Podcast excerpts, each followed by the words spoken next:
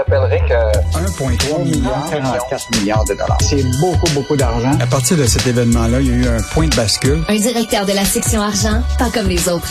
Yves Daou.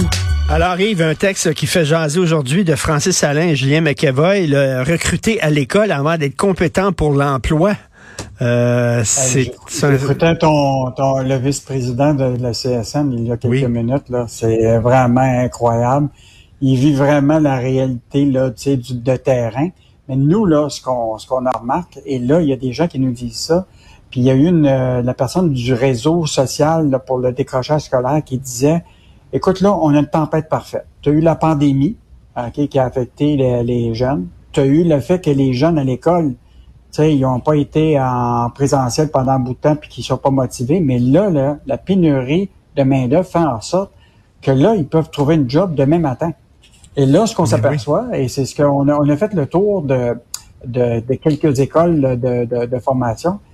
Écoute, c'est pas juste dans la, la, la, construction, là, c'est aussi dans la restauration. Écoute, il y a des gens là qui ils sont même pas terminés, sont tu leur euh, la formation qui sont déjà sollicités puis se retrouvent sur le marché du travail.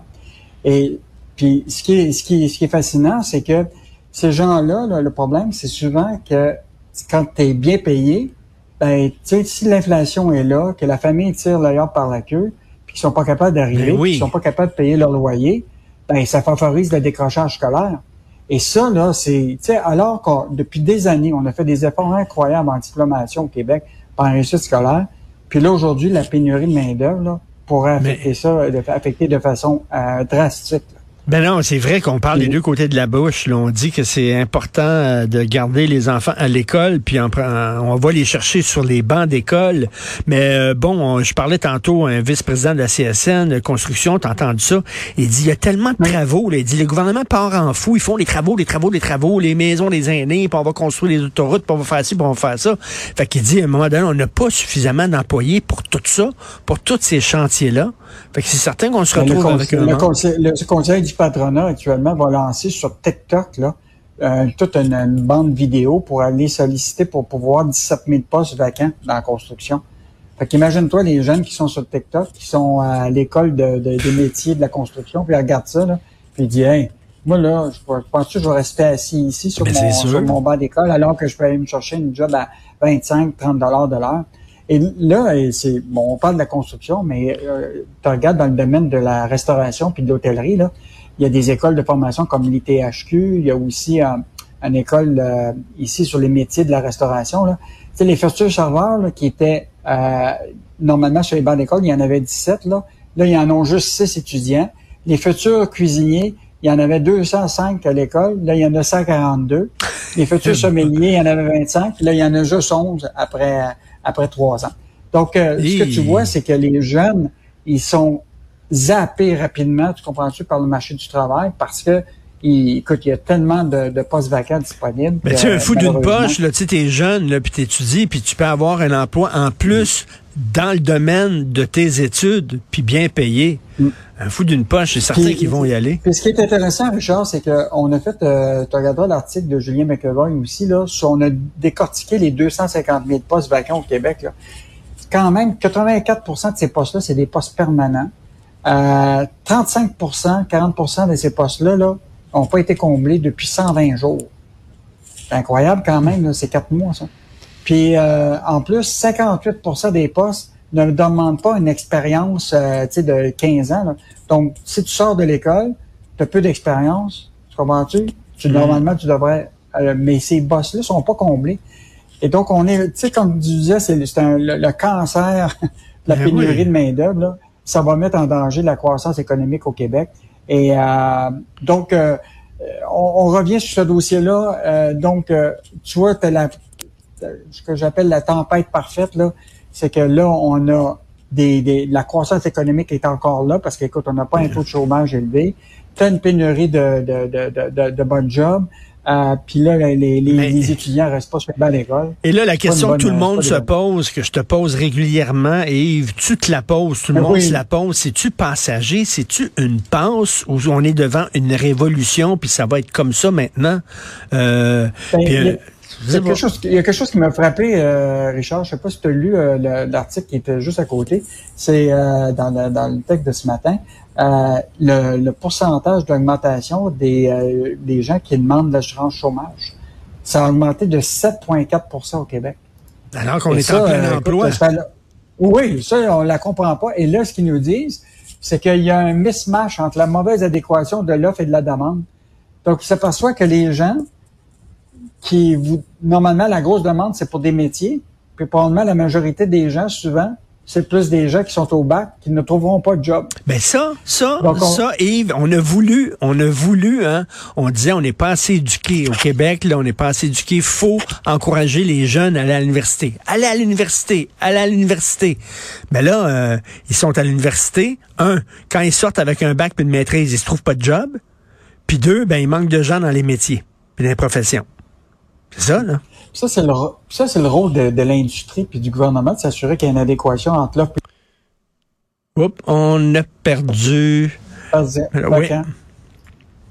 Est-ce que tu m'entends toujours? Oui, je t'entends là. Alors, c'est le rôle du gouvernement à voir qu'il y a une adéquation entre l'offre et la demande dans le marché de l'emploi. Ah oui. Puis euh, là, la question, c'est que là, on voit que c'est complètement désynchronisé. Et là, on va se retrouver dans des situations où ce que les postes les plus importants qu'on a besoin, ben il y a des gens qui seront pas capables de, le faire, puis là, ils vont se retrouver à l'assurance euh, chômage. Donc ça, c'est quand même une indication. Ça, c'est la première fois que je voyais ça, Richard, depuis euh, un bon bout de temps, l'augmentation de, de prestataires d'assurance chômage. Puis là, oublie pas, là, il y a une récession potentiellement qui s'en vient. Fait que peut-être qu'on va se retrouver avec une forme de stabilisation, puisque là, effectivement, euh, il va y avoir euh, des gens qui vont peut-être dire, ben là, finalement, je vais la garder ma job. Ben oui, ben on espère. Euh, Michel Gérard, dans sa chronique aujourd'hui, s'attaque à l'imprudence de François Legault et de son trio économique. Je sais pas si tu as écouté hier le débat économique avec sur LCN. Tu avais les cinq représentants économiques des partis politiques là, et je te jure, euh, Richard, là, je suis pas sûr que je confierais mon argent à ce monde-là. Écoute, c'était, c'est vraiment épeurant parce que la majorité des cas, dont ils, savent que la récession s'en vient, mais ils font des promesses incroyables. Ben regarde la carte, là, 26 milliards de nouvelles promesses d'argent. Euh, écoute, j'écoutais Québec solidaire, euh, le, celui qui était représentant de la politique économique, là, qui pourrait être potentiellement le ministre des Finances. Écoute, c'est.